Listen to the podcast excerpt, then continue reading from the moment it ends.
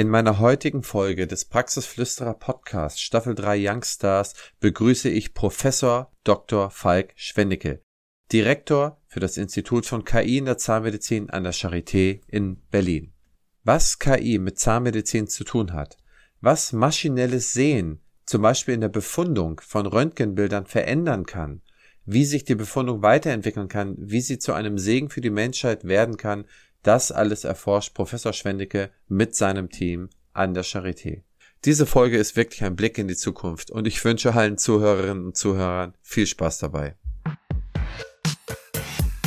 Herzlich willkommen beim Praxisflüsterer Podcast Staffel 3 Youngstars.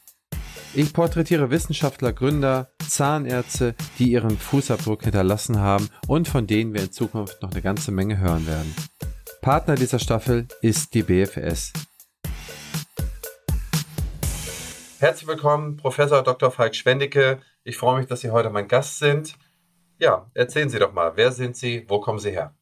Ja, vielen Dank. Äh, mein Name ist Falk Schwendicke. Ich bin Direktor der Klinik für orale Diagnostik, digitale Zahnerkunde und Versorgungsforschung hier an der Charité. Das ist eine ganz neue Abteilung, gibt es jetzt seit einem knappen Jahr hier an der Charité. Ursprünglich äh, habe ich hier an der Charité in der Zahnerhaltung und Präventivzahnmedizin gearbeitet, also habe eher einen, einen, klassischen Weg dort beschritten, bis sich dann hier eben diese Option ergeben hat, mal ganz neue Strategien und Wege aufzunehmen. Ich bin ursprünglich Zahnarzt, habe bis 2008 hier in Berlin Zahnmedizin studiert, habe dann eine Weile in der Praxis in Deutschland in meiner Assistenzzeit gearbeitet, äh, in der väterlichen Praxis äh, in der Brandenburg, also in der Mecklenburgischen Seenplatte und dann eben drei Jahre in Großbritannien in einer Kassenzahnärztinpraxis, könnte man sagen, also NHS-Praxis und bin dann nach Kiel an die Universität dort gegangen und von dort aus dann nach Berlin hier gewechselt. Das ist ja interessant. Das heißt, die Zahnmedizin ist Ihnen sozusagen in die Wiege gelegt worden. Wenn Sie sagen elterliche Praxis, das heißt, Quasi. Ihr, ja. Ihr Vater war Zahnarzt. Und war, war es überhaupt irgendwie mal irgendetwas anderes, mal eine Option zu machen, außer Zahnmedizin zu studieren? Och, ja, man hat ja eine ganze Reihe von verschiedenen Interessen. Ähm, insofern hätte ich mir auch was anderes vorstellen können, aber ich mache mich jetzt heute, mache ich manchmal Witze über unsere Studenten, da sind ja auch viele äh, Zahn, Zahnarztkinder bei, Zahnärztinnenkinder bei. Ähm, aber es war bei mir nicht anders. Also insofern ja in die Wiege gelegt und ja auch eigentlich immer mit der Absicht, in die väterliche Praxis irgendwann zurückzugehen. Also ich äh, hatte nicht vor, als ich die Charité damals mit meinem Examen in der Tasche verlassen habe, an die Universität zu gehen. Das war nicht geplant zumindest. Und was hat Sie davon abgehalten, die väterliche Praxis zu übernehmen? Ich habe ja, wie gesagt, eine Weile erst in der Praxis meines Vaters gearbeitet. Das hat mir eigentlich ganz gut gefallen und dann eben aus verschiedenen privaten Umständen nochmal der Sprung ins Ausland, einfach weil ich was Neues machen wollte und ein bisschen was Neues sehen wollte. Das war auch sehr, sehr bereichernd. Aber nach der Zeit war dann so ein Punkt wieder erreicht, fast vier Jahre aus der Uni raus, äh, dass man sich gesagt hat, doch vielleicht versuchst es ja nochmal direkt nach dem Studium hatte ich darauf keine Lust. Die Verhältnisse hier in Berlin waren ja auch nicht ganz einfach. Das war gerade die Phase dieser Fusion der drei Zahnkliniken mit relativ viel, naja, sag ich mal, durcheinander und äh, da hatte ich jetzt nicht unbedingt Lust drauf und nach den dreieinhalb Jahren hatte ich mich vielleicht wieder ein bisschen erholt davon und war voller Tatendrang, das doch nochmal zu versuchen und vielleicht doch diese akademische Karriere eben einzuschlagen. Und ich muss sagen, dass eigentlich nach den ersten zwei Wochen damals in Kiel, als ich wieder zurückgegangen war, für mich das schon durchaus klar war, dass das passen könnte. Wann sind Sie nach, Kiel, äh, nach Kiel gegangen? Das war im Frühjahr 2012. April 2012 bin ich nach Kiel zurückgegangen. Und wie lange waren Sie hier in Kiel? In Kiel war ich ein Jahr ungefähr, ein bisschen über ein Jahr, also nicht so sehr lange und bin dann eben nach Berlin gewechselt, weil ich hier eine Oberarztstelle angeboten bekommen habe damals und ähm, bin dann eben auch in Berlin geblieben bis heute und jetzt eben in ganz anderer Funktion mit ganz anderen Aufgaben. Ja, unsere Landeshauptstadt ist ja Kiel. Wir kommen ja hier aus dem Norden und insofern hat Ihnen denn Kiel überhaupt gefallen? Ach doch, klar. Also Kiel ist ja eigentlich ganz schön. Kiel, die, das Stadtbild ist jetzt nicht so, äh, gerade was die Innenstadt angeht, nicht so mega schön, muss ich sagen. Das, das hören jetzt die Kieler nicht gerne, die hören jetzt mal weg. Ähm, aber da ist natürlich viel kaputt gegangen. Aber klar, die Lage am Wasser und äh, die Natur so nah, Freizeitwert ist sehr hoch. Das, das ist schon sehr reizvoll gewesen, keine Frage. Das heißt auch mal abends äh, die Seebar kennengelernt, auf dem Steg da, das genau. Restaurant und so weiter. Ja, Kiel hat ja doch da einiges, einiges zu bieten. Ähm, gerade eben die, die direkt an der Förde. Ich habe in der Nähe von der Zahnklinik gewohnt, das heißt also fünf Minuten runter war man an der Förde und so weiter. Das war schon schön. Ich habe auch einen Segelkurs gemacht, habe leider den Schein nie zu Ende gemacht, weil ich dann ja, wie gesagt, nach einem Jahr schon wieder weggegangen bin, weil sich das zufällig so ergeben hat. Aber das hat nicht an Kiel gelegen. Ja, okay. Sehr cool. Und seitdem sind Sie in Berlin und da sind Sie auch quasi ohne Unterbrechung auch weiter geblieben.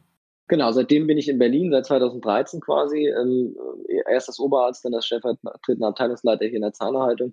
Und dann eben durch, naja, wie das so ist in diesen akademischen Laufbahnen, durch verschiedene Umstände dann die Chance erhalten, hier zu bleiben. Das kommt ja nur relativ selten vor. In Deutschland zumindest, im Ausland ist es ja relativ üblich, vielleicht an der Uni dann auch Karriere zu machen im Rahmen dieses sogenannten Tenure Tracks. Das war hier in Berlin wirklich eine, ein echter Kraftakt. Das muss ich auch sagen, dass die Charité und eben auch die anderen Kollegen hier das dann gemacht haben und gesagt haben, wir wollen, dass du hier bleibst, ähm, ausgehend davon, dass ich einen Ruf auf die Zahnerhaltung und Endodontie in Gießen hatte vor zwei Jahren und dann eben hier wirklich eine ganz neue Abteilung mit vielen ja, Strukturen, die auch neu sind und eine ganz neue Ausrichtung aufzubauen. Das ist schon mutig, äh, aber ich glaube, die Kollegen haben es nicht bereut, die Charité hat es hoffentlich auch nicht bereut und ich habe es bisher auch nicht bereut. Da sind wir eigentlich schon direkt beim Thema gelandet. Das heißt, was bauen Sie denn da eigentlich für eine Abteilung auf?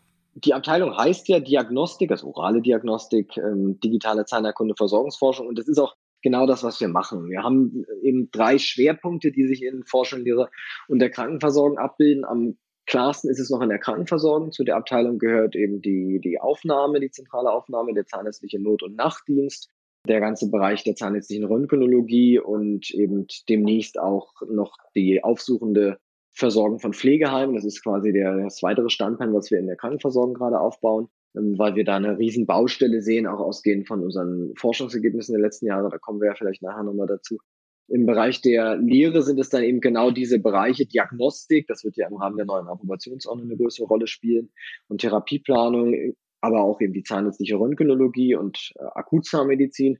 Und eben im Bereich der Forschung genau die Teile, die dann auch den Namen hergeben. Das heißt also Diagnostik in der Zahnheilkunde, Digitalisierung, da geht es ganz, ganz viel auch um, wir, wir sprechen immer von Datenzahnmedizin, also etwas, was bessere Nutzung von Daten umfasst. Künstliche Intelligenz in der Zahnmedizin ist ein ganz großer Baustein, den wir schon seit drei, vier Jahren auch weltweit führend beackern und eben Versorgungsforschung. Gerade in der Versorgungsforschung kann man ja umgekehrt auch wiederum mit dieser Datenverarbeitung viel machen, also Stichwort Big Data, Versicherungsdaten, aber auch eben der ganze Bereich der Pflegeheim Zahnmedizin, also diese riesige wachsende Gruppe von Pflegebedürftigen irgendwie vernünftig zahnmedizinisch zu versorgen. Das sind genau die Inhalte, denen wir uns da widmen wollen. Und das passt ganz gut, weil all diese Bereiche sich, wie gesagt, auch in der Lehre und der Krankenversorgung abbilden lassen.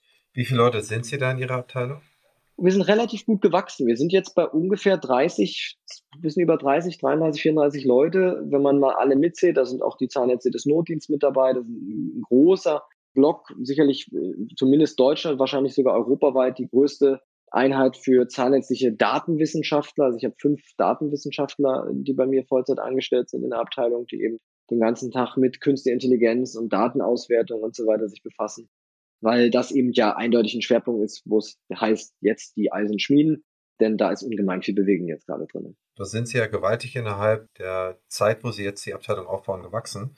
Es ist auch interessant für mich, dass da überhaupt diese Gelder so schnell dann da waren in so einem zukunftsfähigen äh, Bereich, wo man eigentlich noch gar keine Daten hat, die man aus der Vergangenheit herleiten kann für irgendwelche äh, Gelder, was ja normalerweise immer der Weg ist. Ähm, wie haben Sie das dann alles hingekriegt? Also vielleicht zum zweiten Teil der Frage. Daten sind ja schon da. Das ist ja der Vorteil gewesen, dass wir das ja hier nicht aus dem Blauen heraus gemacht haben, sondern dass uns hier am Zentrum an der Charité schon seit drei, vier Jahren klar gewesen ist, dass das das wird kommen. Also wir sind da jetzt nicht unbedingt, dass man sagen muss, die Zahnmedizin war da so blickig. Also Google und Facebook haben es vor 15 Jahren gewusst. Und wir wissen es halt seit vier, fünf Jahren, aber immerhin, wir wissen es. Und wir haben diese Datenquellen eben recht systematisch ähm, strukturiert, nicht aufgebaut. Das sind ja alles Routinedaten, aber uns eben für Forschungszwecke zugänglich gemacht. Und der Aufbau der Abteilung, das war natürlich schrittweise, aber man muss auch ganz klar sagen, dass, wie gesagt, doch alle anderen Abteilungen sich ein Stück weit daran beteiligt haben, zum Beispiel hier die Ambulanz eben dann zu zentralisieren, also nicht mehr aus den verschiedenen Abteilungen separat zu organisieren, sondern das zentral zu machen, auch der Röntgenbereich und natürlich, wie gesagt, vieles kommt auch über Drittmittel, das heißt also über öffentliche Geldgeber im Bereich der, der Forschung einfach. Das heißt, kann ich mir das so vorstellen, dass Sie auch die Altdaten sozusagen strukturiert aufbereitet haben, ein Datenbanksystem aufgebaut haben, um einfach erstmal ähm, ein, eine gewisse Basis zu haben? Oder haben Sie ein System aufgebaut, um da haben da alle neuen Daten sozusagen reingetan? Also wir haben hier am Zentrum 2015 unsere gesamte Dokumentation, die zahnärztliche Dokumentation auf digital umgestellt. Das war ein Riesenkraftakt, der uns über Jahre beschäftigt hat. Das werden andere Zentren äh, und auch jede Praxis, die das macht, auch bestätigen. Und ähm, davon zehren wir jetzt. Das heißt also, dieser Datensatz, der jetzt eben fünf, sechs Jahre alt ist, also klinische Daten, Bilddaten, Röntgenbilddaten, fotografische Daten, alle möglichen auxiliären Datensysteme zur Erfassung von, ich sag mal, parodontalen Befunddaten, kieferorthopädische Daten, was auch immer. All das ist schrittweise eben jetzt erschlossen worden und damit kann man schon relativ viel machen. Zusätzlich natürlich, dadurch, dass wir viele Bemühungen in den letzten Jahren da unternommen haben, haben wir auch eine gewisse Sichtbarkeit erlangt. Das heißt, also, wir arbeiten noch viel mit anderen Kollaborateuren zusammen, mit denen wir dann deren Daten auswerten. Das heißt, es sind ja nicht nur unsere eigenen Daten, die wir dafür Forschungszwecke nutzen. Und natürlich auch ganz klar prospektive Datennutzung. Wir haben hier drei, vier randomisiert kontrollierte Studien. Wir haben verschiedene Kohorten hier schrittweise aufgebaut, die wir nachverfolgen können. Das heißt also, das greift ja dann auch alles miteinander zusammen und es ist nicht nur das Bestehende, sondern auch natürlich, dass man nach vorne hinaus Datenquellen sich erschließt. Haben Sie das System, da, also haben Sie damals ein System vom Markt genommen oder haben Sie sich selber ein System gebastelt? Das ist, sind verschiedene Systeme, auf die wir zurückgreifen. Also das ist so wie in jeder Zahnarztpraxis auch. Sie haben ein Patientenverwaltungssystem. In dem Falle, wir haben hier bei uns ein Patientenverwaltungssystem, das eben, da gibt es nicht so sehr viele 120 Arbeitsplätze oder so gleichzeitig ermöglicht äh, zu nutzen. Und dieses System kommt dann eben automatisch, je nachdem, wie Sie es aufsetzen, auch mit einer entsprechenden Datenbank dahinter, weil wir ganz viel makrobasiert von Anfang an gemacht haben, also die Daten sehr strukturiert erfasst haben und ähm, gleichzeitig die Bilddaten, die werden in einem entsprechenden Archivsystem aufbereitet und aufbewahrt, so wie auch in jeder Praxis, jedenfalls in größeren Praxen der Kliniken heute üblich. Und zusätzlich natürlich dann noch, wie gesagt, proprietäre Systeme oder eben eingekaufte Zusatzsysteme, die dann eben zum Beispiel irgendwie Daten aus der Parodontologie oder der Kieferorthopädie oder woher auch immer dann eben entsprechend speichern und diese Daten zusammenzuführen und dann zu nutzen, das ist eigentlich das, wo dann die Möglichkeiten und auch sicherlich das Potenzial dieser Datenzahlmedizin herkommt, dass man eben rauskommt aus diesem isolierten, ich gucke mir nur den, den Anamnesebogen und vielleicht den Befund vom letzten Mal an, hinzu, ich habe wirklich, und das kann ich als Mensch ja gar nicht, da brauche ich eine Softwarelösung dafür, ich habe wirklich einen integrierten Blick auf die Daten der letzten fünf oder zehn Jahre, auf alle Bilddaten, auf alle klinischen Daten und so weiter. Das können ja nur Maschinen für uns aufbereiten, weil wir ansonsten ja uns eine Dreiviertelstunde auf jeden Patienten vorbereiten müssten. Das heißt, so wie ich Sie verstehe, nehmen Sie in jedem Bereich sozusagen aus Ihrer Sicht Best of Class und führen die Daten nachher dann zusammen in einem System, was wahrscheinlich eins von Ihnen selber geschriebenes ja, Meta-Datenbanksystem ist, wo Sie dann die verschiedenen Abfra Abfragen generieren können. Genauso ist es, dass das ist gerade noch teilweise in Arbeit, teilweise schon da. Da ist auch die Charité relativ aktiv, also übergreifend, nicht nur unser Zentrum, so ein Metasystem, wie Sie es beschreiben, dann eben aufzubauen, was eben jede separate Datenquelle sich sozusagen einloggt und diese Daten dann auch sicher, datenschutzgerecht und so weiter aufbereitet. Das heißt also, das ist ja eine Fragestellung, die sich nicht nur hier am Zentrum für Zahnmedizin stellt, sondern die sich wahrscheinlich an jeder Uni in Deutschland und darüber hinaus wahrscheinlich weltweit stellt. Wie kann ich diese Daten nutzbar machen und gleichzeitig eben die ganzen Datenschutzbestimmungen und so weiter gut einhalten? Ja klar, ich meine, ich kann es mir eigentlich sehr leicht und sehr einfach herleiten wenn Uber beispielsweise im autonomen Fahren lernen will, wie eine rote Ampel aussieht, dann fragen sie ihre Datenbank ab und lassen sich 500.000 Bilder von roten Ampeln zeigen, die sie bis dahin aufgenommen haben und lesen daraus, wie eine rote Ampel aussehen kann. Bei Nebel, bei Sonnenschein, bei Aufblendlicht von vorne, von der Seite, verdreckt äh, und so weiter und so fort. Und daraus muss die Maschine das dann halt lesen. Da werden keine, ich sag mal so, keine personenbezogene Daten irgendwie miteinander vermischt. Das ist halt einfach nur das Bild, was man dann analysieren muss. Das heißt, für mich ist das vollkommen klar, dass, äh, dass man diese Sachen so braucht, um eine Maschine erstmal zum Lernen zu bringen. Das muss man ja irgendjemandem beibringen, dass man daraus was liest. Ja, und sie brauchen eben, das haben Sie ja gerade gesagt, sie brauchen ja auch relativ viele Daten. Jetzt haben wir nicht 500.000 Daten von Szenen hier bei uns, jedenfalls nicht von Patienten. Äh, es werden ja auch relativ viele Patienten. Aber sie brauchen schon größere Datenmengen. Also zum Vergleich, wir haben eben äh, Modelle trainiert, KI-Modelle, die zum Beispiel KS auf Bissflügelbildern erkennen. Da haben wir so ungefähr 4000 Bissflügelbilder eingesetzt. Ähm, auf jedem Bissflügelbild sind ja aber auch nicht nur ein Zahn, sondern meistens sieben, acht Zähne. Das heißt also, da kommen sie ganz schnell dann eben auch darauf, dass sie einige zehntausend statistische Einheiten da durchaus beim Lernen verwenden, ja. Das heißt, wenn Sie dann diese äh, Bilder dann betrachten, das heißt, es ist dann auch aus verschiedenen Perspektiven fotografiert, aus verschiedenen Lagen oder haben Sie da immer eine Norm oder ein Protokoll, nach, äh, nach dem etwas abfotografiert werden muss? Also wenn Sie Röntgenbilder zum Beispiel nehmen, dann werden die ja einigermaßen standardisiert äh, entsprechend durchgeführt. Allerdings haben sie auch da Rauschen. Also da ist mal eine Ecke abgeschnitten, der Winkel ist nicht ganz richtig. Patient hat sich vielleicht, der Patientenhaltung im äh, OPTG war nicht perfekt oder sonst was. Bei den Fotos ist es so, dass die teilweise standardisiert versucht werden zu machen. Auch da ist das aber natürlich nicht ganz möglich, dass wir standardisieren. Und äh, gleiches gilt für die Nicht-Bilddaten, also eben alles, was äh, Aktendokumentation angeht. Das ist teilweise makrobasiert, teilweise aber auch Freitext. Und umso unstrukturierter und umso variabler diese Daten sind, umso mehr brauchen sie einerseits, um das zu lernen, aber umso robuster sind die Systeme nachher auch gegen eben den Wildwuchs da draußen. Die sollen ja nicht bei uns in der Charité funktionieren, sondern die sollen ja in jeder Zahnarztpraxis funktionieren. Insofern ist es ja etwas, was sie zum Beispiel beim Bildlernen ganz aktiv machen in dem Lernprozess, dass sie Bilder stauchen, zerren, Kontraste verändern und so weiter. Also der Maschine möglichst viel Durcheinander zu, zum Lernen geben, damit sie dann am Ende sehr generalisierbar funktionieren kann. Klingt spitze und ich glaube, so etwas ist mehr als überfällig, dass wir so etwas haben. Sie sagten, das ist auch weltweit von der Fortschrittlichkeit her am, also einmalig, beziehungsweise Sie sind die oder Sie haben die Abteilung, die da in der ja, ich sag mal so, in dem Lesen, in der Bearbeitung, in dem Anlernen der Maschine am weitesten sind? Ich würde jetzt nicht ganz so bold sein, aber wir sind, ich hatte gesagt, sicherlich deutschlandweit und wahrscheinlich europaweit mitführend dabei und auch weltweit kennt man die Gruppen. Es sind zunehmend mehr, das muss man ganz klar sagen. Das Feld ist ungemein dynamisch. Aber gerade wenn es darum geht, das aus zahnmedizinischer Sicht zu begleiten, sind wir, glaube ich, ziemlich stark. Wir müssen uns da nichts vormachen. Wir werden nicht langfristig diejenigen sein, die ähm, das größte Datenwissenschaftler-Team an irgendwelchen Unis weltweit haben. Da, da werden die Chinesen äh, beispielsweise sehr, sehr schnell aufhören. Da gibt es schon Universitäten in China, die, die das jetzt ganz, ganz mit Nachdruck und auch viel, viel, viel mehr Geld, als wir das hier teilweise überhaupt zur Verfügung haben können. Das ist sicherlich nochmal ein ganz anderes Thema, das wir ja bei vielen Punkten im Bereich KI diskutieren. Aber was wir hier, glaube ich, sehr gut machen, und das ist auch ganz wichtig, dass wir als Zahnmedizin das weiterhin betreiben, ist, dieses ganze Feld KI in der Zahnmedizin von unserer Expertise aus zu bespielen und uns da einzubringen, unsere medizinische äh, Expertise mit reinzubringen, auch unsere, unser Denken, was evidenzbasiertes Handeln und Herangehen angeht. Aber auch wenn es darum geht, Softwareprodukte äh, vielleicht mittelfristig dann auch bauen zu wollen, also im Bereich der Wissenschaft das schon mitzudenken, wie soll das Softwareprodukt für den Zahnarzt denn aussehen. Auch das ist was, das können eben ja die meisten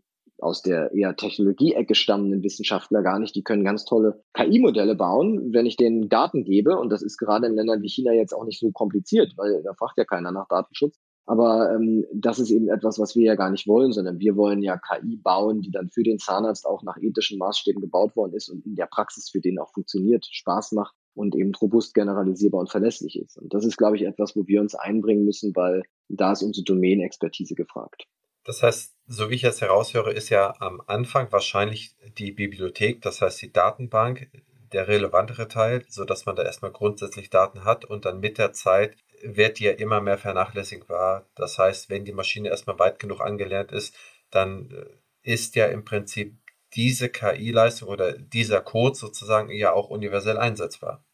Genau, also die Grundlage für all diese Anwendungen, die hinter den meisten KI-Applikationen stehen, ist eben das sogenannte maschinelle Lernen. Das heißt also große Datenmengen anhand derer die Maschine am Ende sich selber Regeln programmiert. Sie programmieren diese Software dann ja nicht mehr, sondern das macht die Maschine eben durch dieses äh, Selbstlernen sozusagen. Und je nachdem, was sie dann der Maschine zum Lernen geben, ist das Ganze dann teilweise auch auf kleineren Datenmengen schon sehr gut, aber eben nicht unbedingt sehr generalisierbar. Das heißt also, es kann sehr, sehr gut an Ihrem kleinen Datensatz dann auch irgendwas reproduzieren. Und wenn Sie dann neue Bilder oder neue Daten geben, dann geht das Ganze doch teilweise sehr, sehr runter. Das heißt also, wichtig am Ende ist gar nicht noch tausende von Bildern immer vor drauf zu legen, sondern möglichst verschiedenste Bilder, verschiedenste Datenquellen, also Heterogenität und damit dann eben auch die Generalisierbarkeit, dass es in jeder Praxis mit jeder Maschine, die vielleicht Daten generiert, ob die von Denzler Sirona oder von Dürr oder von Morita ist, das Ganze eben zu machen.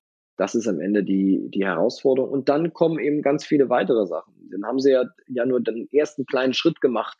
Sie haben nämlich ein KI-Modell gebaut. Was passiert denn dann damit? Was macht der Zahnarzt dann damit, wenn er wirklich eine Software in der Hand hat, die KI-Modelle verarbeitet?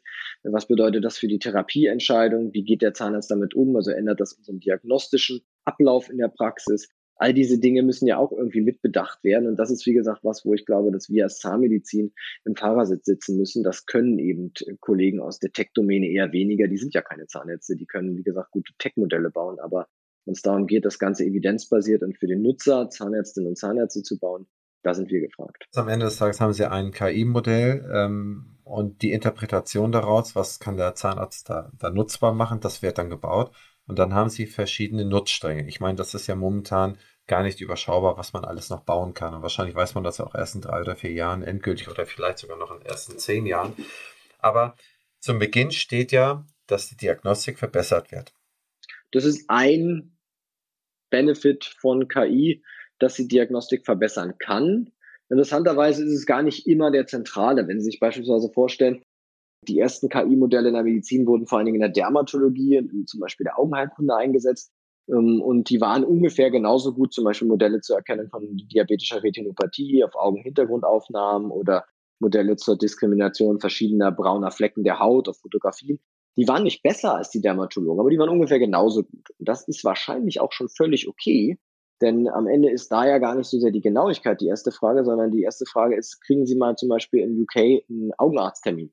Da warten Sie ein halbes, dreiviertel Jahr. Wenn Sie eine feuchte Makuladegeneration haben, ist das viel zu lange. Das heißt also, Sie müssen im Endeffekt eigentlich zunächst im ersten Schritt dafür sorgen, dass der Dermatologe oder eben der Augenheilkundler genau die Patienten zu sehen kriegt, und zwar zeitnah, die er sehen sollte, und die Patienten, wo man ausgehend von KI-Befunden vielleicht schon relativ sicher weiß, dass das jetzt nichts Dringliches ist, die werden dann eben anders behandelt. Das heißt, dieses Stichwort Triagierung, das kennen wir nur alle aus dem letzten Jahr, aus Covid, das ist auch eine wichtige Funktion. Das heißt also, da sind ganz viele Sachen. Neben der Genauigkeit, die teilweise besser sein wird als die von Ärztinnen und Ärzten, teilweise aber auch nicht unbedingt, ist es eben der Faktor, was halt heißt es für den Workflow, Zeitersparnis, Arbeitserleichterung, so dass der Arzt, die Ärztin sich auf wichtige Sachen konzentrieren kann. Das kann sogar eben das sein, was immer so ein bisschen hinten runterfällt, Patientenkommunikation. Das heißt, da sind ganz viele Sachen, die KI kann.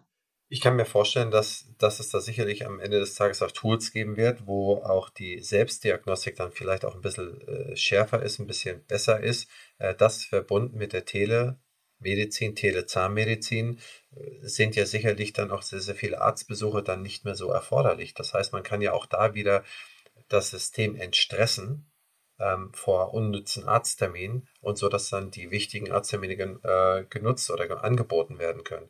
Das ist ja gerade, wenn Sie jetzt UK mit den Augenarztterminen beschreiben oder wenn wir uns unsere Fortschreibung von Zahnarztverfügbarkeiten in den nächsten Jahren hier in Deutschland anschauen, da wird das auch deutlich auseinandergehen von angebotenen Behandlungsstunden und nachgefragten Behandlungsstunden. Und wenn man das damit entstressen kann, dann ist dem System ja ungemein geholfen. Eine amerikanische Firma Teledoc die machen äh, Telemedizin, hat gesagt, dass sie 92 Prozent der Fälle direkt am Bildschirm haben, also nicht auf die Zahnmedizin bezogen, sondern insgesamt direkt am Bildschirm haben, ja, abhandeln können, fertig machen können. Nur 8 Prozent kamen dann noch in die Praxis. Für die Zahnmedizin ist es sicherlich, weil ja auch noch immer die, die Verbindung mit dem Handwerk da einhergeht, ist das sicherlich eine andere Zahl. Die kenne ich aber nicht oder die gibt es wahrscheinlich so und auch so in der, dem Sinne auch noch nicht. Aber ich kann mir schon vorstellen, wenn man da in die breite Masse, in die Anwendbarkeit von kommt, dass es dann extrem entstressend und entlastend ist. Wie sieht denn da überhaupt, sagen wir mal, nur die Diagnostik, da der Zeithorizont aus zu dem, dass eine Lösung für den einzelnen Zahnarzt oder beziehungsweise sogar für den einzelnen Patienten ja einer Nutzbarkeit zugeführt werden kann? Also da waren jetzt ganz viele Sachen drin. Tausende. In Ihrem Kommentar. Alles äh, aufgeschrieben. Das erste ist, wann wird KI sozusagen in der Praxis ankommen? Das tut sie jetzt ja gerade schon. Wir haben seit einigen Monaten, vielleicht sogar seit einem Jahr ungefähr, die ersten KI-Tools in der Diagnostik versteckt sogar schon sogar längere in einigen Anwendungen KI-Tools. Das sind dann eben nicht äh, sogenannte Deep Learning KI, sondern vielleicht etwas andere Algorithmik, die dahinter steckt. Das heißt also, da ist schon einiges da, aber das wird enorm an Fahrt gewinnen. Das ist völlig richtig. Das wird sich am Anfang auf kleine, stark definierte, begrenzte Aufgaben beschränken, wie zum Beispiel, gib mir ein Röntgenbild, ich sag dir was drauf, es gibt mir ein Foto, ich sag dir was drauf ist oder irgend sowas. Das können aber auch Sachen sein, die jetzt gar nicht so sehr diagnostiklastig sind, sondern das wird ganz gewiss auch die Frage der Spracherkennung zum Beispiel in der Praxis sein. Also warum sollen Sie denn die ganze Zeit irgendeinen Befund eintippen, und äh, da ewig lange Dokumentation machen, wenn man das vielleicht sogar mit Spracherkennung sehr gut kann. Ich meine, wir wissen es alle von Siri, Alexa und wie die Dinge heißen, die funktionieren relativ gut. Interessanterweise für Fachsprache eben noch nicht besonders gut. Das ist genau wieder die Frage der Verfügbarkeit in diesem speziellen Vokabular. Da haben sie eben nicht Millionen Datenpunkte irgendwo rumliegen im Internet, sondern sie müssen die separat trainieren. Das ist aufwendig und teuer. Aber das wird in ganz vielen Stellen in zunächst singulären Softwarelösungen sicherlich in der Praxis ankommen wann es eine KI gibt, die dann wirklich umfänglichere Aufgaben, also wir sprechen ja auch dann von generalisierter KI, wirklich erfüllen kann und vielleicht so eine Art Mitdenken mitbringt. Ich glaube, das wird noch sehr, sehr lange dauern. Da streiten sich auch die Gelehrten. Einige sagen irgendwie 10, 15 Jahre, andere sagen 50 Jahre, je nachdem, wie umfänglich man das definiert. Also da habe ich jetzt nicht die große Sorge, dass das übermorgen gleich den Zahnarzt abschafft generell, um zu dem ersten Teil der Frage zu kommen, sehe ich in der Zahnmedizin gar nicht so sehr die riesen Zeitersparnis. Wir haben das schöne Beispiel der Prothetik, wo ja auch immer gesagt wird, ähm, das geht alles zurück, weil weniger Zähne fehlen. Wenn wir uns mal genauer angucken, wir haben das vor zwei, drei Jahren mal gemacht, anhand von Abrechnungsdaten und Daten aus dem Deutschen Mundgesundheitsstudie, wie sich dann wirklich die Behandlungsmuster verändern. Sie ersetzen immer weniger Zähne, das ist völlig richtig, aber es dauert immer länger, den einzelnen Zahn zu ersetzen, weil es zu dem Festsitzen passiert. Das heißt also, sie haben am Ende zwar viel weniger ersetzte Zähne in Deutschland, aber ungefähr genauso viel Prothetik, jedenfalls was die Stunden angeht, wenn Sie das mal runterrechnen. Ähm, insofern glaube ich auch hier, es werden sich unsere Muster einfach verändern. Wir werden anders zukünftig behandeln. Der Zahnarzt wird sich möglicherweise eben weniger damit rumschlagen, solche Routineaufgaben wie ich zähle jetzt die Füllung auf dem Röntgenbild zu erfüllen. Das kann eine KI innerhalb von zehn Sekunden sehr, sehr gut, ähm, sondern wird sich darauf konzentrieren, vielleicht komplexere Diagnostik zu machen und ähnliche Dinge. Was die Telezahnmedizin angeht, das war ja der ganz erste Teil Ihrer Frage, sehe ich das auch. Das haben wir jetzt auch gerade durch Corona, denke ich, gemerkt, wie sehr das doch Potenzial hat. Das wird sicherlich in der Zahnmedizin schwieriger als in anderen Disziplinen sein, es da eben eine spezielle Hardware auch braucht, um den 1.7 Occlusal sich anzugucken. Das wird der Patient jetzt nicht mit seinem iPhone hinkriegen. Ähm, insofern wird es eher dann so Richtung vielleicht Befundchecker sein. Das hatten Sie ja angesprochen. Da gibt es ja schon einiges. Also Ada Health, eine andere Anwendung, die dann ihnen sagen, es ist jetzt eine Blinddarmentzündung oder haben sie vielleicht nur zu viel, weiß ich nicht, Hülsenfrüchte gegessen. Also da, da gibt es schon einiges. In der Zahnmedizin ist das noch relativ am Anfang und da sind wir gerade erst dabei, diese Dinge zu pilotieren. Wenn ich mir auch zum Beispiel angucke, die neuen Gebührenpositionen für die Videokonferenz und so weiter, wie das dann wirklich angenommen wird, wie praktisch das dann wirklich ist in den Pflegeheimen zum Beispiel und so, das wissen wir ja noch gar nicht. Ist das überhaupt für den Zahnarzt auch äh, wirtschaftlich umsetzbar für die Gelder, die da ausgezahlt werden? All das sind ja alles Fragen, die man eben noch erörtern muss.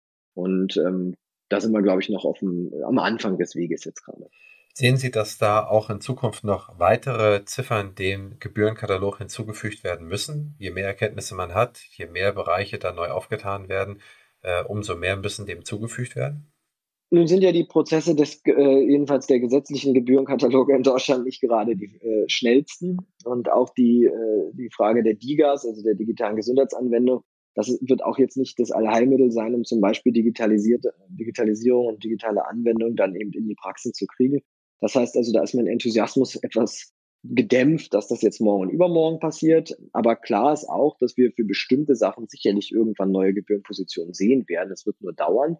Ich kann mir auch vorstellen, dass wir zum Beispiel für die ganze Frage der Pflegezahnmedizin, das ist ja ein Punkt, wo relativ viel in den letzten Jahren passiert ist, dass wir da zum Beispiel vielleicht auch andere Gebührenpositionen für die Behandlung an sich sehen werden, ähm, weil die Behandlungen ja doch auch völlig anders sind. Also ob ich jetzt eine Füllung in einem Praxissetting mache oder ob ich eine Füllung im Patientenbett im Pflegeheim mache, das sind ja ganz, ganz andere Rahmenbedingungen, die auch irgendwie abgebildet werden müssen in den Gebührenpositionen. Ich glaube, da hat man schon, was zum Beispiel die aufsuchende Betreuung angeht, einen guten Schritt gemacht in der Vergangenheit. Das ist, glaube ich, jetzt schon ganz anders und damit auch eben die Anreize für die Kolleginnen und Kollegen, das zu machen.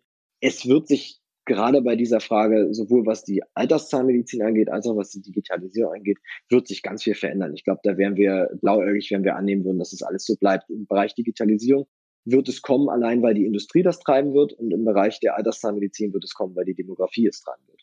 Ja, in der Alterszahnmedizin haben wir tatsächlich sehr, sehr interessante Positionen hinzugefügt bekommen. Wie ich dann so sehe in den letzten Jahren, ist aber sehr wenig davon bislang in Anspruch genommen. Ich sehe aber auch die Bevölkerungspyramide und ich sehe vor allen Dingen auch, dass Sie sich auch damit beschäftigen. Das heißt, Präventivzahnmedizin im Sinne von Alterszahnheilkunde haben Sie geschrieben und äh, der Professor Frankenberger hat sogar einen Lehrstuhl dafür jetzt ausgesprochen für die Alterszahnheilkunde. Wie sehen Sie eigentlich die Entwicklung, also unseren aktuellen Stand in der Alterszahnheilkunde und wie sehen Sie das für sich definierte Ziel, wo sollten wir irgendwann mal hinkommen? An dieser Stelle unterbreche ich für einen kleinen Hinweis auf meinen Werbepartner, die BFS in Dortmund. Kennen Sie schon die BFS-App? Zu erreichen unter meinebfs.de-App. Ich kenne es nur so. Ich bekomme von allen möglichen Leuten irgendwelche Rechnungen. Ich bekomme sie, ich überweise sie, ich hefte sie irgendwie ab. Wenn ich irgendwann mal was nachschlagen will, dann fordere ich mir meistens die Rechnung neu an oder ich muss an irgendeinen Ordner in der Garage gehen und die da raussuchen und irgendwie fummel ich mir das dann zusammen. In dieser App finde ich alle meine Rechnungen. Ich kann zudem noch Zahlungsziele flexibel anpassen. Ich kann Lastschriftmandate und Teilzahlungsvereinbarungen schließen. Meines Erachtens ist es genial, denn die Transparenz geht mir zumindest sehr schnell und sehr leicht verloren. Probieren Sie es einfach mal aus und nun zurück zum Interview. Also definitiv ist, glaube ich, der erste Schritt, dass man mal anerkennt, dass Alterszahnheilkunde heute äußerst vielschichtig ist und ähm, dass wir sicherlich es damit im Querschnittsfach zu tun haben, das genauso aus eben klassisch, da ist sie oft auch angesiedelt im Bereich der Zahnmedizin Prothetik, aber auch eben aus dem Bereich der Präventivzahnmedizin, der Parodontologie, der Allgemeinmedizin und auch eben Oralmedizin sich irgendwie speisen muss. Das heißt also, sie haben es ja mit Patienten zu tun, wo sie äußerst vielschichtige Skills sowohl im eben Diagnostikbereich, aber auch im therapeutischen Bereich mitbringen müssen. Und was da noch dazu kommt, das sind nicht nur völlig andere Patienten, es sind ja auch andere Patienten, weil sie oftmals woanders äh, behandelt werden. Das hatte ich ja eben schon angesprochen. Das heißt also, allein diese Leute dann in, in ihren, entweder im Heim oder eben in ihren Häuslichkeiten zu behandeln, ist ja schon eine riesen Herausforderung. Die gesamte Zahnmedizin ist ja überhaupt nicht darauf ausgerichtet. Wir sind in Deutschland zumindest ja sehr, sehr auf eine praxisbasierte Versorgung ausgerichtet. Und das wird einerseits sehr viel Forschungsbedarf brauchen. Gerade was die Prävention angeht, haben wir uns ja die letzten 70 Jahre oder 60 Jahre sehr viel auf Prävention im Bereich der Kinderzahnmedizin verlegt und waren da ja auch sehr, sehr erfolgreich. Und das muss man jetzt replizieren. Das, das sind andere, zum Beispiel in Asien, aufgrund des demografischen Wandels dort eben schon ein bisschen weiter. Also Japan, auch in Hongkong zum Beispiel gibt es relativ umfängliche Forschungsprogramme für Prävention im höheren Alter. Und da gibt es ja auch die ersten Anwendungen, die man erfolgreich in die Fläche umsetzen wird können, auch in Deutschland.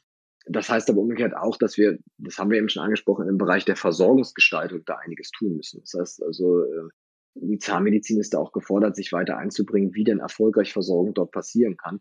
Und das sehe ich momentan eben nur sehr bedingt. Also ich kenne so gut wie keinen Zahnarzt, der zum Beispiel, außer er ist großer Enthusiast, Leute in ihren Häuslichkeiten besucht. Das ist auch nahezu wirtschaftlich nicht möglich unter den jetzigen Rahmenbedingungen. Und ähm, da müssen wir uns nichts vormachen. Wenn das wirtschaftlich komplett gar nicht geht, dann wären das wirklich nur die Enthusiasten tun und damit werden wir nicht die drei, vier, fünf Millionen Pflegebedürftigen, die wir in Deutschland haben, äh, wirklich adäquat abdecken können. Was sehen Sie denn als, als Krankheitsbild, was es am meisten zu behandeln gilt in der Alterszahnheilkunde? Also es sind verschiedene Krankheitsbilder, die wir sicherlich mehr sehen werden in der Zukunft, ausgehend von eben der alternden äh, Gesellschaft und eben diesem wachsenden Segment an alten Leuten, die auch noch mehr Zähne haben. Das sind ja zwei parallele Stränge, die wir eben haben mehr Zähne in mehr Menschen, haben wir das mal in der Publikation genannt. Ähm, das ist einerseits die Wurzelkaries, das ist ja genau auch der Lehrstuhl, den Sie angesprochen haben in, in Marburg. Ähm, der ist ja speziell Richtung Wurzelkaries-Therapie und Prävention ausgelegt.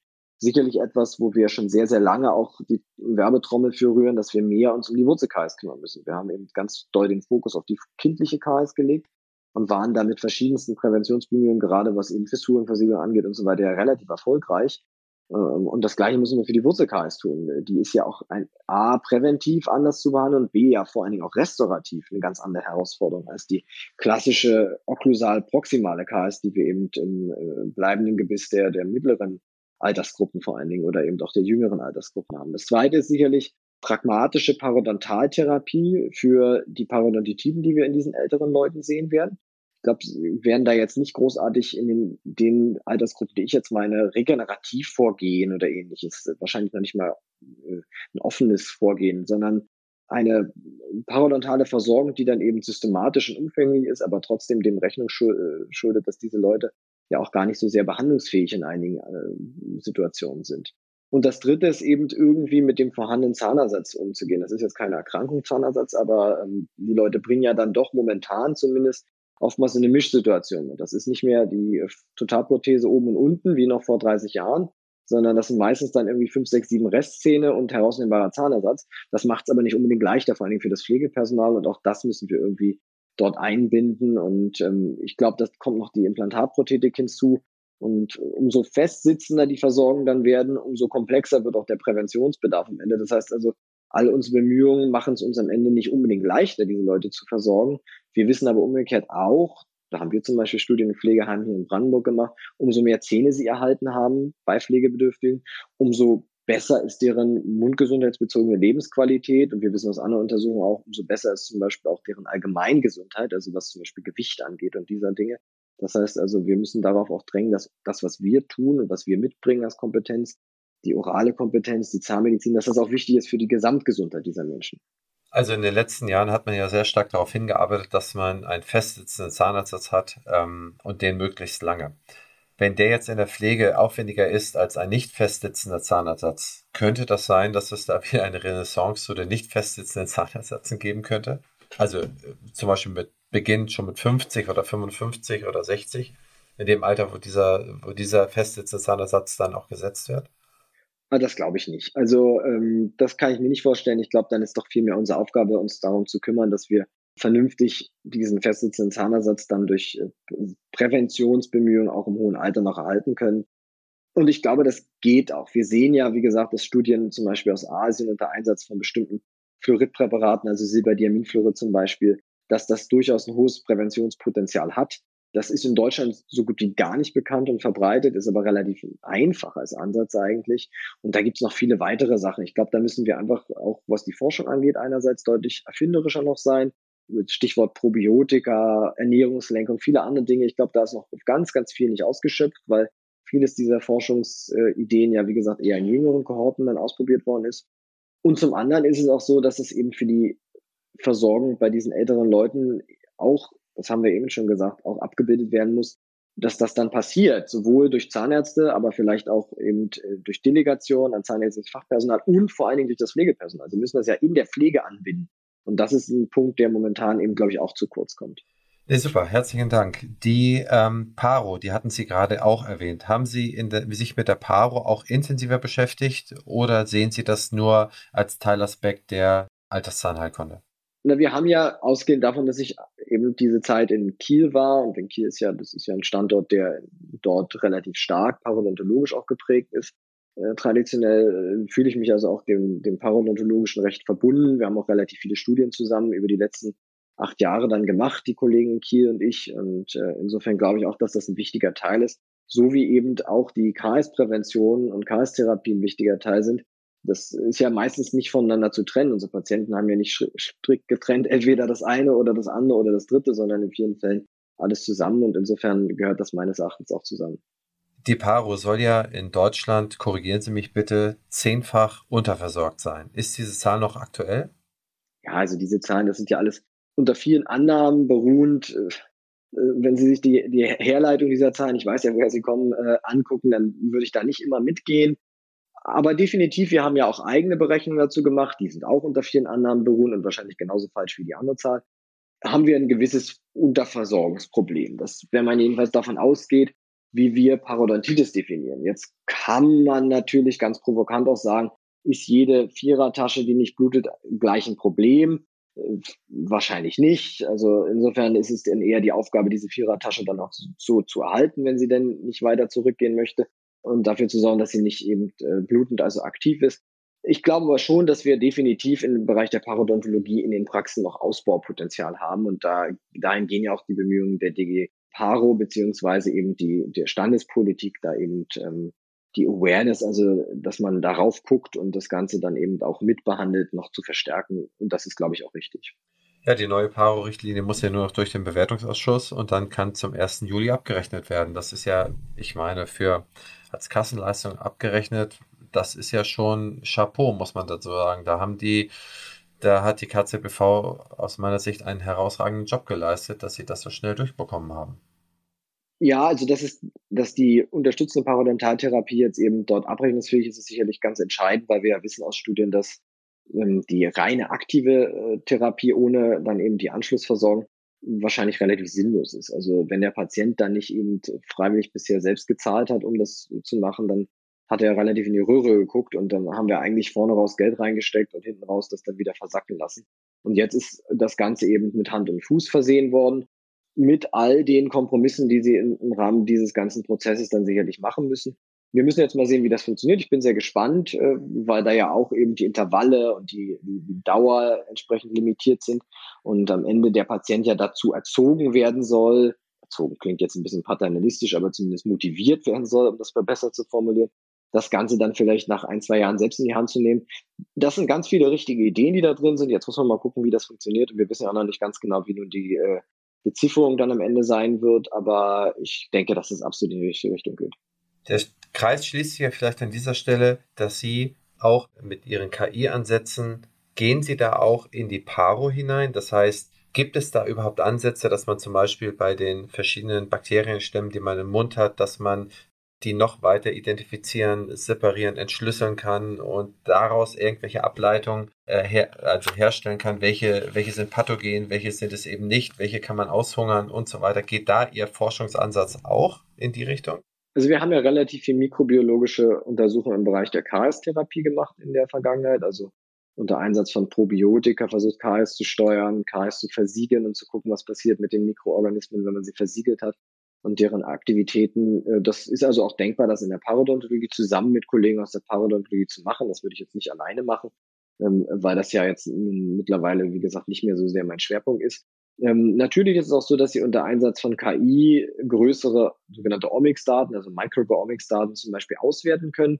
Ähm, wir sind da aber, glaube ich, noch auf einem Punkt, der noch ein ganzes Stück weit weg von der Praxisfähigkeit ist, was diese Technologien angeht. Das heißt also, momentan ist unser Fokus ganz klar, diese KI-Anwendung eher da weiterzuentwickeln, wo sie auch zeitnah in die Praxis gehen können. Das heißt also zum Beispiel zur Bilddatenauswertung, vielleicht auch im Bereich der Parodontologie. Wir haben auch äh, Modelle des maschinellen Lernens schon entwickelt zur Detektion von parodontalen Knochenabbau Abbau zum Beispiel. Ich glaube, da ist dann wahrscheinlich die translationale Strecke deutlich kürzer. Da können wir den Zahnärztinnen und Zahnärzten in der Praxis, glaube ich, zeitnäher was anbieten, als wenn wir jetzt sagen, wir machen Deep Learning und Omics. Gibt es auch viele Leute, die das weltweit machen. Bisher habe ich aber noch keinerlei wirklich praktikable Ansätze gesehen, um diese Omics-Technologie dann auch in die Praxis zu bekommen, weil das meistens eben an der Maschinerie und am Preis scheitert. Ja, okay, ich verstehe. Ja, super, vielen Dank. Die Projekte, die Sie jetzt machen mit Ihrer Abteilung, da sehe ich jetzt auch, dass Sie da auch eine Ausgründung schon gemacht haben. Das ist die Dental X-Ray. Können Sie mir dazu was erzählen?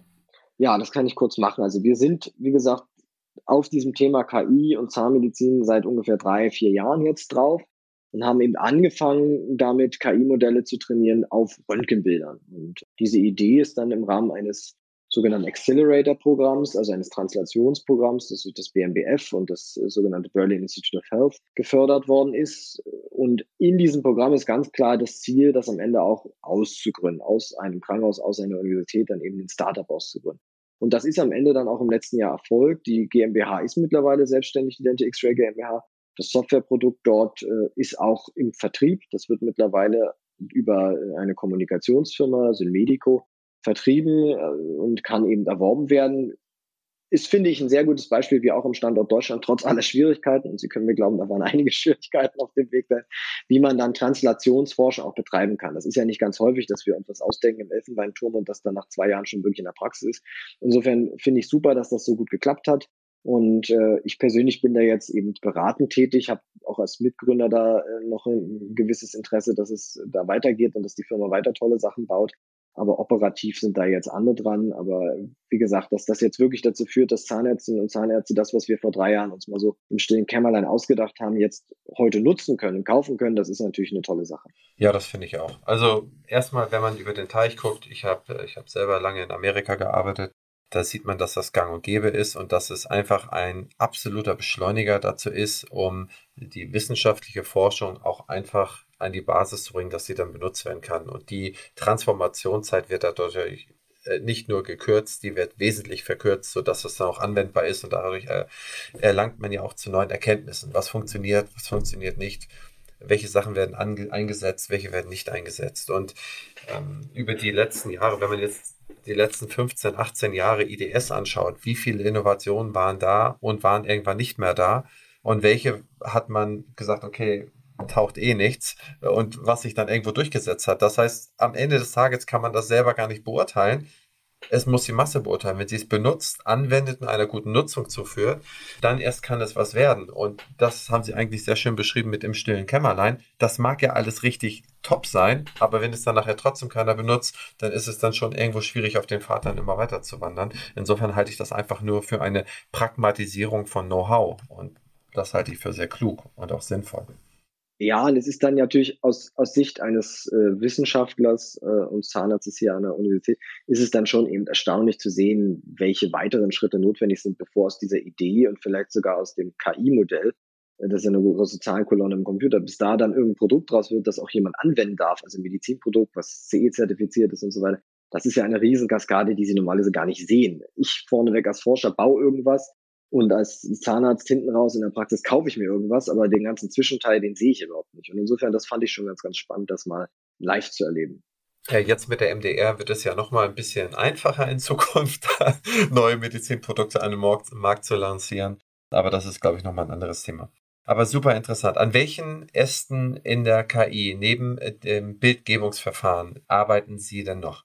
Also ein Punkt, der für uns ganz spannend ist, ist die Frage, wie können wir sinnvollerweise verschiedene Datenquellen zusammenführen? Also das, was wir immer unter multimodalen Daten verstehen, also Bilddaten, klinische Daten und so weiter. Bringt uns das was? Kann ich da auf den einzelnen Daten dann besser werden, wenn ich auch gleichzeitig so ein bisschen schmulen kann, was die anderen Daten so sagen?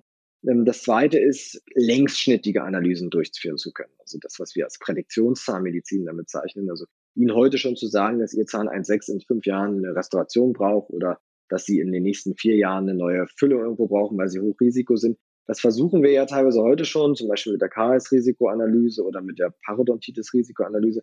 Das funktioniert aber, naja, wenn ich jetzt sage, so lala, ist es noch geschönt, also nicht so besonders gut, wenn man ganz ehrlich ist. Einfach weil wir relativ wenig verstehen, was wirklich bei den Patienten passiert. Wir gucken halt einmal alle halbe Jahr im Mund, nehmen irgendwelche kruden Parameter auf, irgendwie Plug-Indizes und irgendwelche Dinge, von denen wir uns dann erhoffen, dass sie uns irgendwas sagen. Das allermeiste was wirklich beim Patienten passiert, verpassen wir aber total. Wir wissen zum Beispiel aus sehr spannenden Analysen, dass sie allein mit Social-Media-Daten über die Patienten sehr, sehr viel erfahren.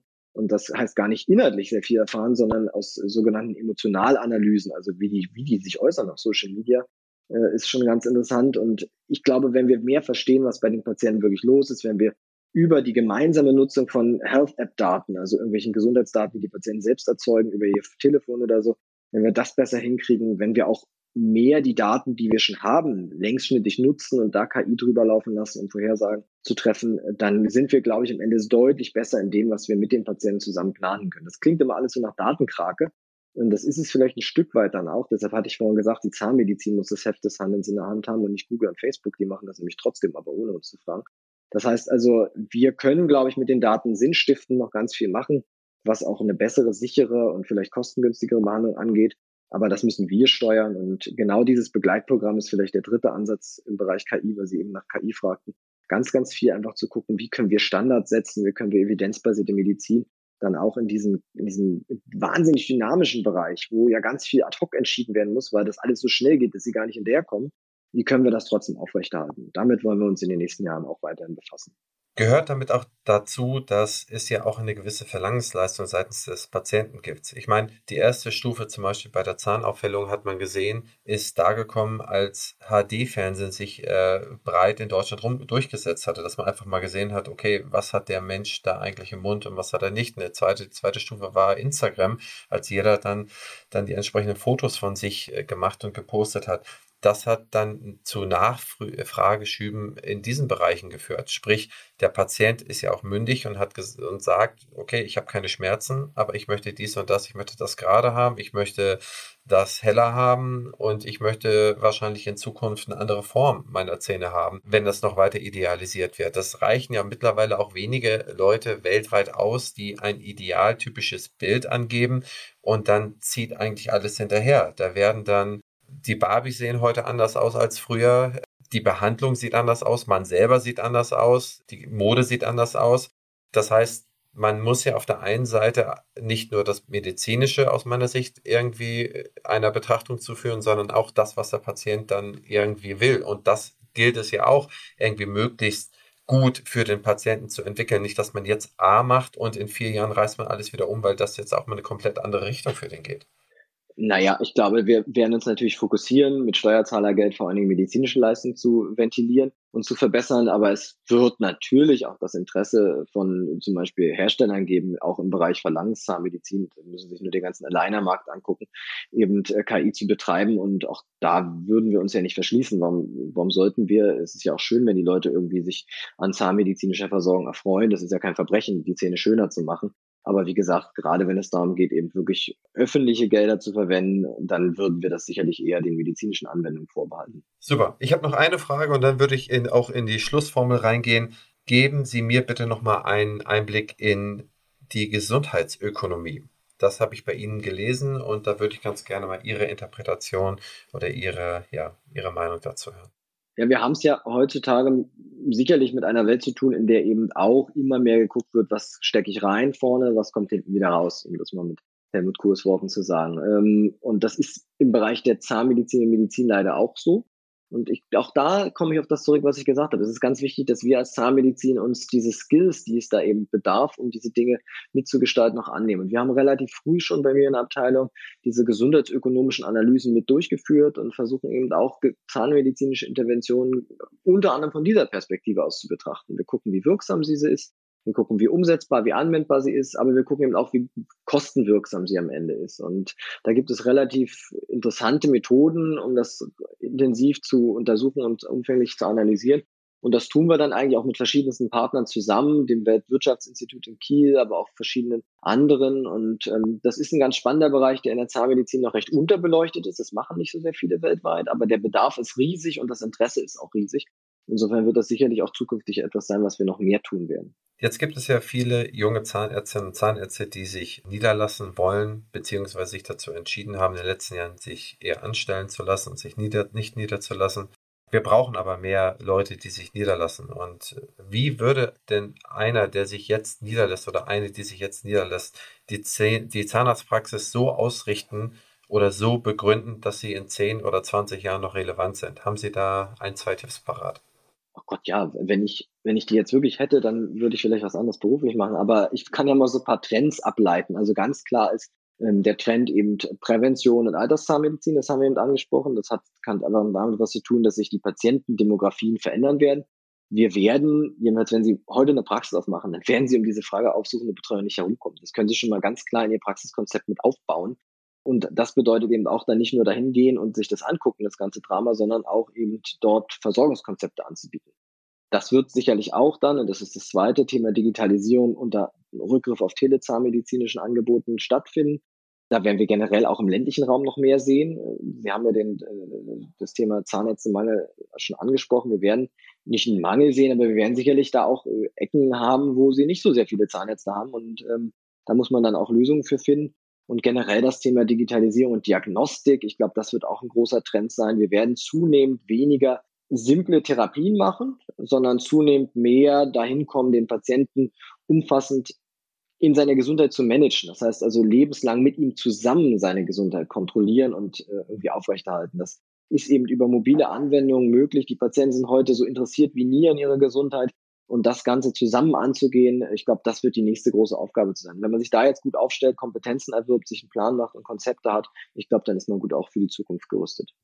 Ja, das ist super. Ich glaube, das kann man sich so wirklich reinschreiben und ich glaube, da kann man auch in den nächsten 20, 30, 40 Jahren noch ganz, ganz viel Spaß in der Praxis haben und die Freiberuflichkeit wird so oder so sehr gründlich durch die deutsche Politik aufrechterhalten. Ich glaube, da muss sich auch keiner Sorgen machen. Nee, super. Ich habe noch zehn Schnellfragen mhm. und dann sind wir durch. Recherche, Bibliothek oder Internet? Internet. Anlage, Sparbuch oder Aktie? Oh, beides. Fortbewegung fern, Zug oder Flieger? Zug. Fortbewegung nah, Fahrrad oder E-Roller? Fahrrad, hab keinen E-Roller. Wohnen, Stadt oder Land? Stadtrand. Urlaub, Küste oder Berge? Und jetzt nichts Falsches Küste. sagen. Okay, sehr ja, gut. Also bin ich aber wirklich eindeutig Küste. Ich bekomme ja aus dem Norden. Samstagabend, Netflix oder ARD und ZDF? Wenn überhaupt, dann Netflix, aber hoffentlich was ganz anderes. Okay, ja, das stimmt. Kino, Action oder Drama? Action. Einkauf, Amazon oder vor Ort? Ähm, ich muss sagen, jetzt das letzte Jahr hat nicht geholfen, Amazon. Fortbildung, online oder persönlich?